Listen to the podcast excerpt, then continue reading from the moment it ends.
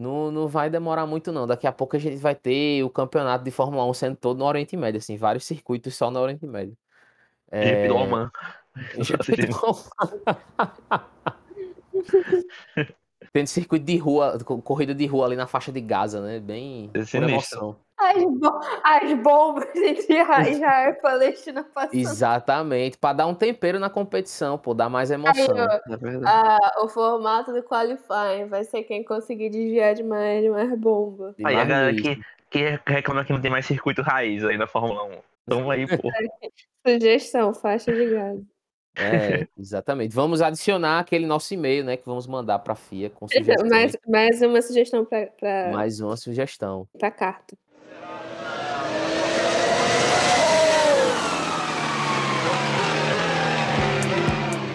Valtteri, it's James.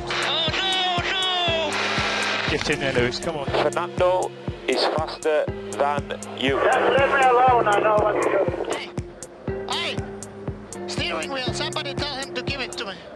Come on! Move! Box, box, box.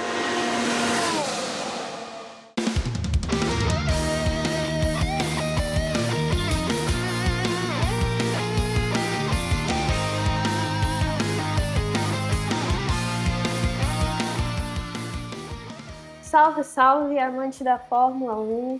Mais uma vez conseguimos reunir a trupe toda. Estamos aqui hoje eu, Yuri e Francisco para fazer a prévia do GP dos Estados Unidos e também um giro de notícias com o que mais importante aconteceu na última semana.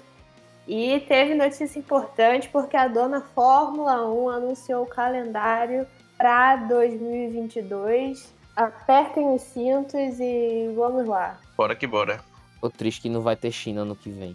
Poxa. Antes da gente começar a falar de todos esses assuntos, não se esqueçam de dar aquele follow nas nossas redes sociais, arroba BoxBoxBoxCast no Instagram e também no Twitter.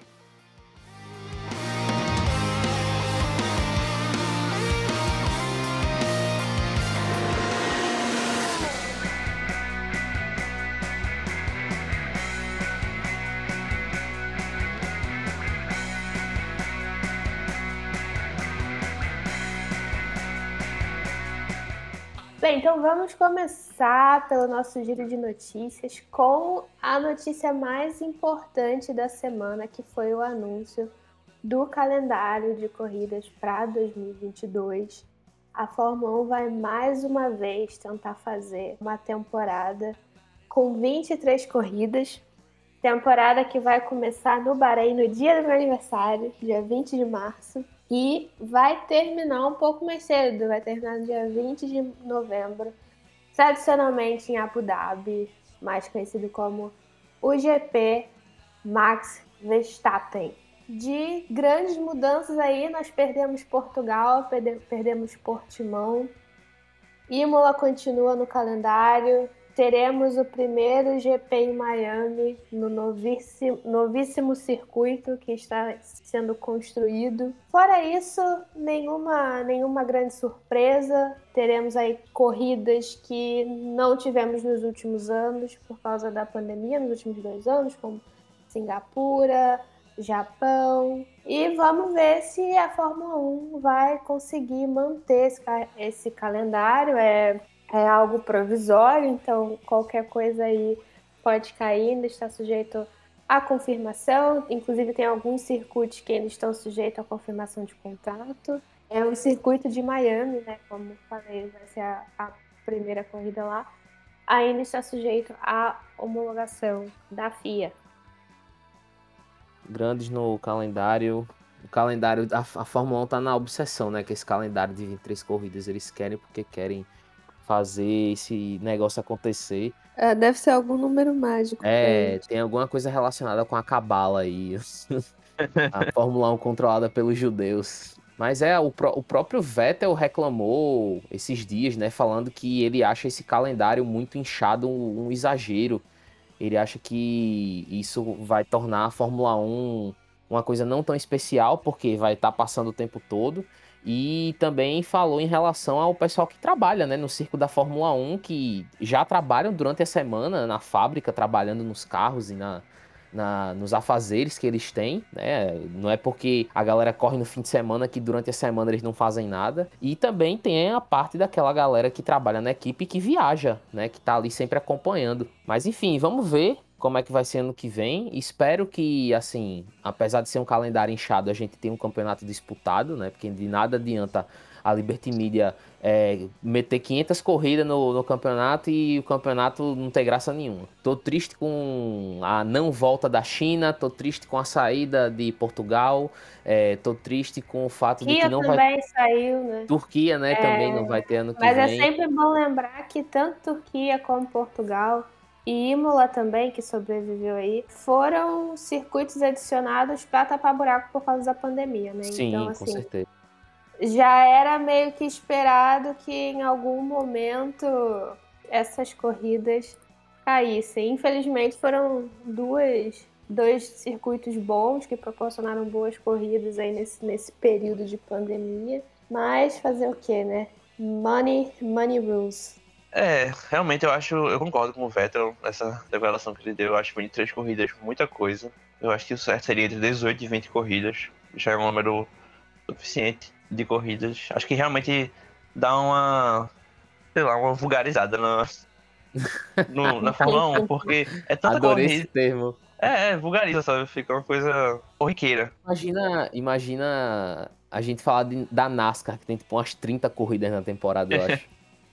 É, mas eu acho que o que diferencia muito é porque, tipo, projetar um carro de Fórmula 1 é muito mais complicado que projetar qualquer outro carro.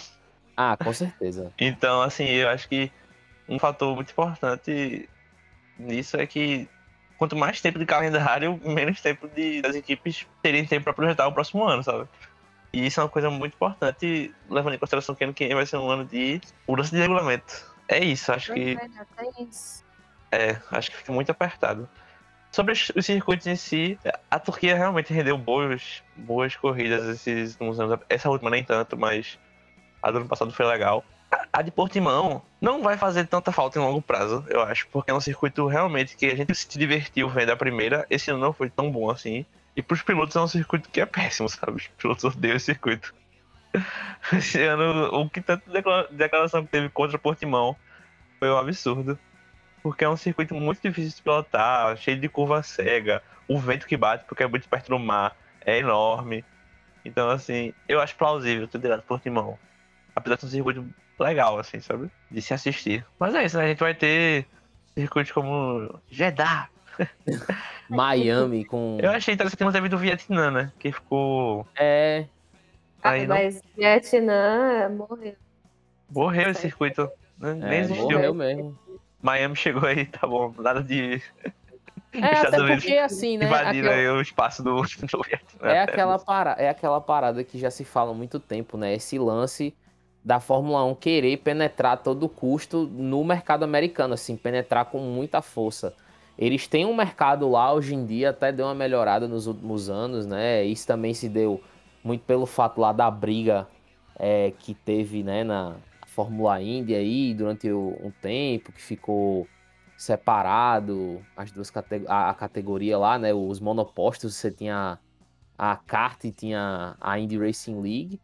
Mas a, a Liberty Media ainda tá com essa gana aí de querer, né, tomar o espaço, né, tomar o mercado americano e isso desde o tempo de Bernie Eccleston nunca se concretiza de fato, né? Eles meio que entram assim, passam tempo, mas não, não vinga. Vamos ver se esse circuito em Miami aí vai trazer pelo menos alguma graça pro campeonato, porque se for de novo um circuito que vai entrar pra gerar corrida chata e sem graça, é melhor sair, velho. Também acho. Acho difícil essa coisa de entrar no mercado americano. Já foi uma tentativa de muitos e muitos anos. Então, É, se vai entrar e- agora, não.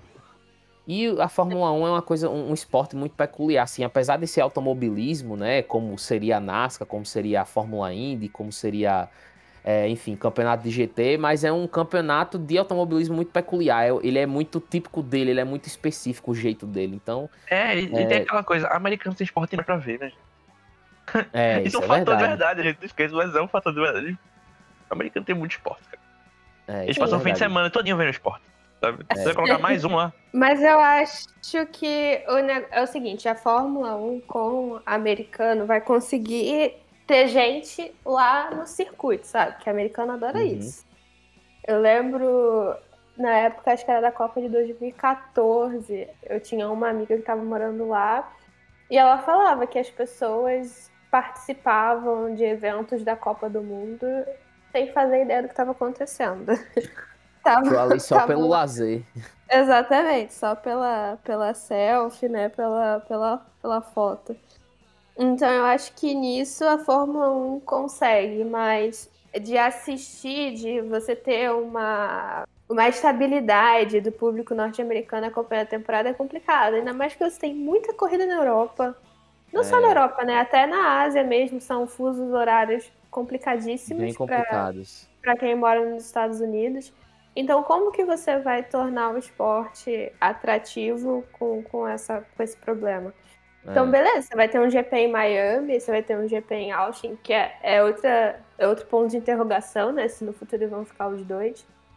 É, você vai ter, talvez, gente assistindo na TV, você com certeza vai ter circuito lotado.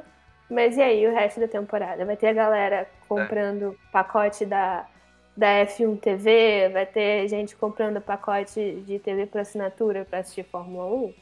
Eu acho meio difícil. Mas deixa eles tentarem, né? Não custa nada, né? Não é o dinheiro da É. gente que tá gastando. Só, só é, não, tinha- custar custa, mas não é o nosso dinheiro, então. Sejam felizes, seja feliz, Jantor.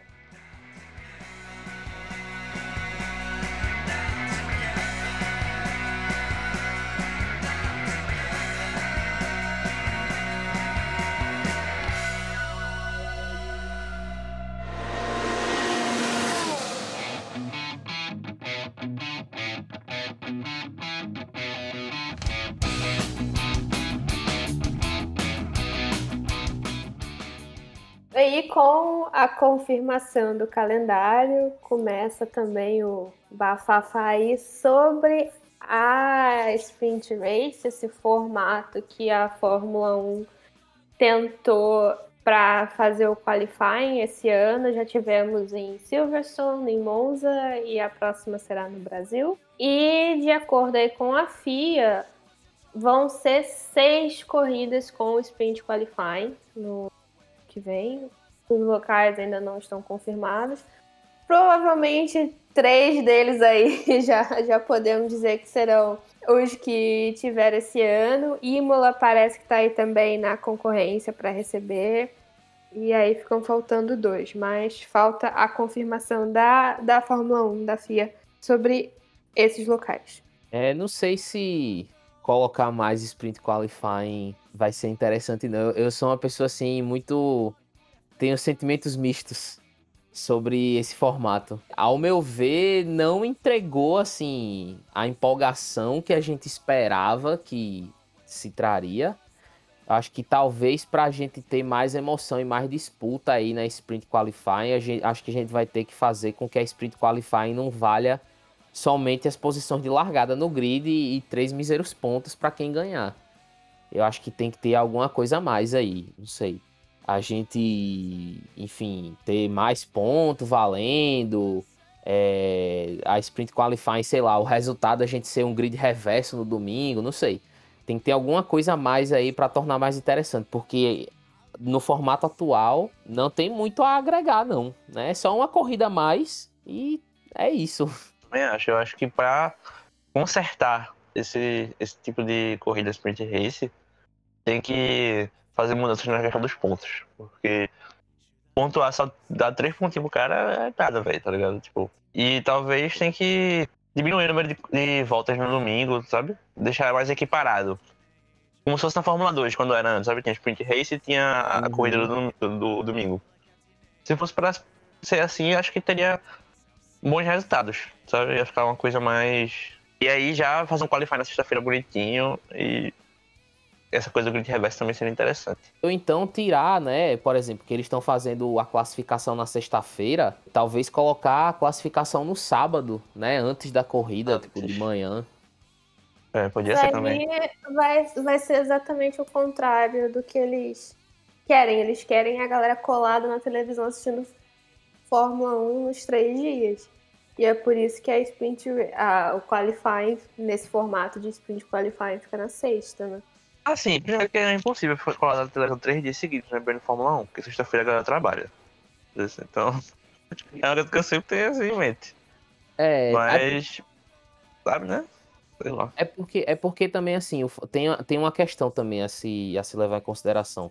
Não sei se vocês já perceberam, mas na sexta-feira, é, o treino classificatório, né, o, a classificação para sprint, acontece num horário bem mais tarde, que seria, tipo, o final da tarde e começo da noite na Europa, saca? Então, tecnicamente, seria um horário que as pessoas já estariam fora do trabalho. Ou estariam em casa ou estariam no bar. Né? O cara vai fazer o happy hour, pô, sexta-feira, acabou a semana de trabalho, vou tomar uma cerveja e vou ver a classificatória pra sprint da Fórmula 1, né? É isso, então isso abrange- abrangeria só o mercado europeu, né? É, mas, mas que é o principal mercado deles, né, É. não. Mas aí você já vai de contra o fato deles quererem abranger o mercado para outros lugares do mundo, sabe? Tem essa coisa Sim. também. Meio sem sentido, Meio- mas. É meio contraditório, É, né? Mas é é, aquele negócio. É uma visão muito eurocentrista que. Sim, com certeza. né? É, então, não sei, talvez exista, sei lá, um plano a longo prazo de como melhorar isso para atingir outros mercados, mas por enquanto o foco deles é, é a Europa, fazer o negócio funcionar aqui. You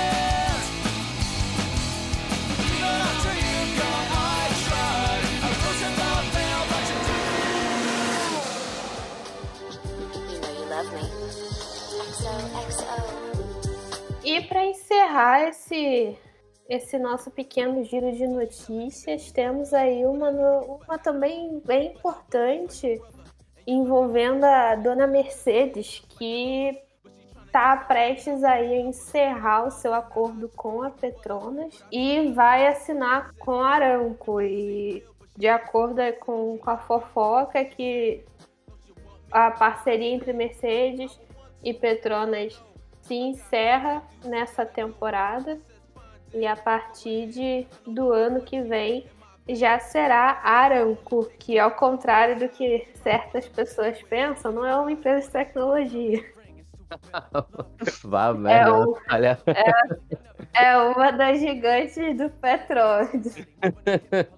esse, essa notícia aí é um tanto quanto, né, é, surpreendente de certo modo se ela se concretizar, porque a Petronas e a Mercedes têm uma das parcerias mais bem sucedidas. Aliás, uma das mais bem sucedidas, não, a- diria que a mais bem sucedida da história. Acho que foi uma parceria mais bem sucedida, assim, muito mais do que McLaren e Honda nos anos 80. Então, vamos ver o que é que isso vai trazer para a equipe, né? Se isso vai alterar a dinâmica da equipe, né? A gente tá vendo aí a- a- na última década um crescimento é, absurdo da quantidade de petrodólares entrando na Fórmula 1. O Oriente Médio vai. Eu, olha, eu tô vendo mais cedo ou mais tarde vai ter um shake bem rico que vai comprar a Fórmula 1. Vocês vão ver. Anotem o que eu estou dizendo. É uma tendência demorar. mundial esportiva, né? Pesadelo. Mas é, vão, eu, eu, eu, quero, eu tô curioso pra saber que a, Aran- a Aranco ela entrou como patrocinadora na Fórmula 1, acho que no ano passado, né? 2020, ela, a gente começou a ver os banners lá de patrocínio da Aranco nos circuitos. Então, eles estão aí expandindo né, os tentáculos dele dentro da, do esporte. Pelo visto, a propaganda que eles estão fazendo dentro da Fórmula 1 tá surtindo efeito para a marca. Então, vamos ver como é, que, como é que vai ser a partir do ano que vem, sendo a principal patrocinadora da Mercedes, né? Que é a principal equipe da Fórmula 1 atualmente. Então, assim, é, pra Aranco tá entrando na Mercedes, assim, desse jeito, deve ser muita grana, velho. Porque, Com certeza. Com porque certeza. A parceria da Mercedes com a Petronas é duradoura. A gente já tava até acostumado de ver sempre a Petronas ali o tempo todo. É muita grana que a, Petro, que a Petronas coloca na, na Mercedes. Então, Tava desde o começo, né? sim, sim. Vamos ver, né, como é que vai ser. Vai pagar o salário de George Russell. Pois é, três vezes. Né? Passa a pagar três vezes. Deve ser muita grana.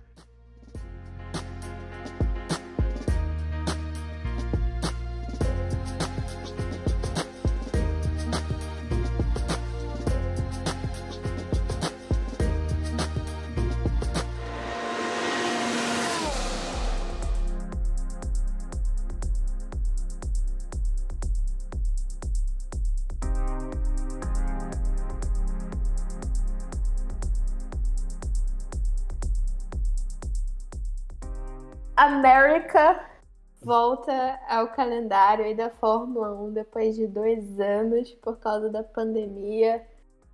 Vai sair, apesar de tudo, apesar dos negacionistas, apesar dos anti-vaxxers americanos, vai rolar esse GP. E a última vez que tivemos corrida nos Estados Unidos foi em 2019. E o vencedor foi ele, Valtteri Bottas. Aliás, o pódio dessa última corrida nos Estados Unidos foi o pódio mais manjado da Fórmula 1, né? Bottas, Hamilton e Verstappen. É talvez um dos últimos circuitos do calendário que podem favorecer a Mercedes, né? Isso é interessante porque nós temos aí depois alguns circuitos que são incógnitas os circuitos que beneficiam a Red Bull. Então a Mercedes terá que fazer um dever de casa bem feito para não dar, dar chance para o azar. Essa corrida é extremamente importante para o campeonato, principalmente o campeonato de pilotos. Eu acho que vai ser um circuito que vai favorecer o carro da Mercedes, né? Como tem sido há muito tempo. Acho que o único ano que a Mercedes não venceu no, é, em Austin foi assim, né? Nessa era híbrida, Acho que foi só em 2018, que foi no, no, ano que Raikkonen venceu, né? Que ele quebrou lá aquele jejum dele de não sei quantos GP sem vitória. Então acho que vai ser um, um circuito que vai favorecer a Mercedes. Eu acho que a Mercedes, inclusive, vai preparada para esse GP, pensando em, em, tentar levar o máximo de pontos possível, né?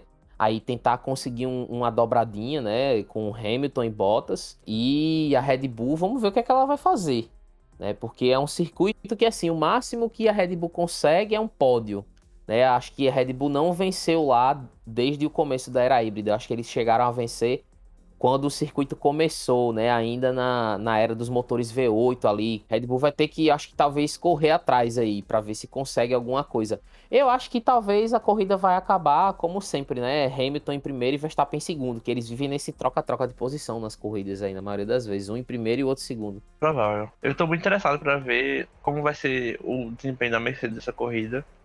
Muito por causa dessa polêmica que tá rolando aí ultimamente, que a Mercedes tem feito algumas alterações no motor que tem deixado ele bem mais potente. Eu quero muito ver como é que vai ser a velocidade de reta da Mercedes nessa corrida, sabe? Porque a gente conhece que esse ano, no geral, a velocidade de reta da Red Bull tem, tem sido uma vantagem causa da potência do motor Honda. Acho que é um circuito legal para avaliar isso, porque tem uma reta enorme, aquela reta ali. A reta oposta, né? A reta oposta. E tem ainda a reta do, dos boxes também é grande. Então, assim, vai Sim. ser legal de ver como é que vai ser o desempenho da, da Mercedes nesse circuito. Pra gente saber como é que é o real, a real potência do motor Mercedes nesse estado da, do campeonato, sabe? Eu quero bastante, bastante ver isso.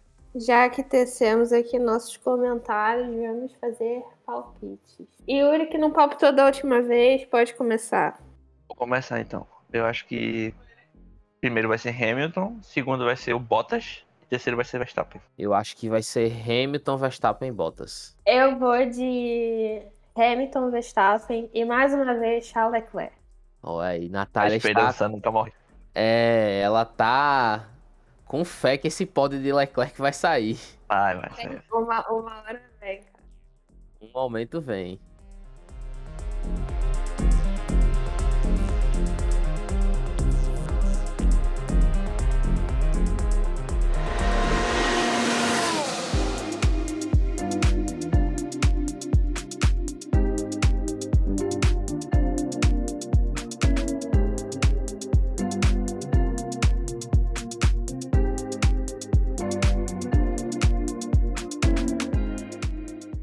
Mas é isso. Vamos, vamos ver aí o que será desse, dessa corrida. Eu tô animada. Essa altura do campeonato eu tô, eu tô animada pra, pra qualquer corrida.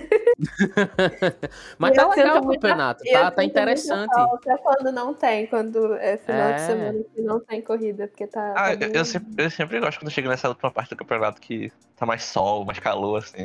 Decisão, Exato, final, e também pega essa, pega essa. Eu acho legal que nessa, nessa perna final do campeonato pega esse pedaço da América, né? Que é só corrida de tarde. Uhum. Aí, é, tipo, a dos Estados Unidos mesmo, geralmente termina assim, já tá quase escurecendo aqui pelo fuso horário. Eu também, eu gosto bastante. É muito bom esse, esse pedaço. E também, é, obviamente, o campeonato esse ano tá muito legal, né? A briga pelo primeiro e segundo lugar. A última vez que a gente teve um campeonato assim foi em 2016. Foi, foi mesmo. Mas é isso. Então, a gente se vê semana que vem para análise desse GP dos Estados Unidos, para ver se Charles Leclerc conseguiu seu pódio. Ele já conseguiu um pódio esse ano, né? mas é que foi um pódio meio deprimente. Então agora a gente quer um pódio feliz. e é isso. Obrigada quem acompanhou até o final. E até o próximo episódio. Tchau, tchau. Tchau, tchau.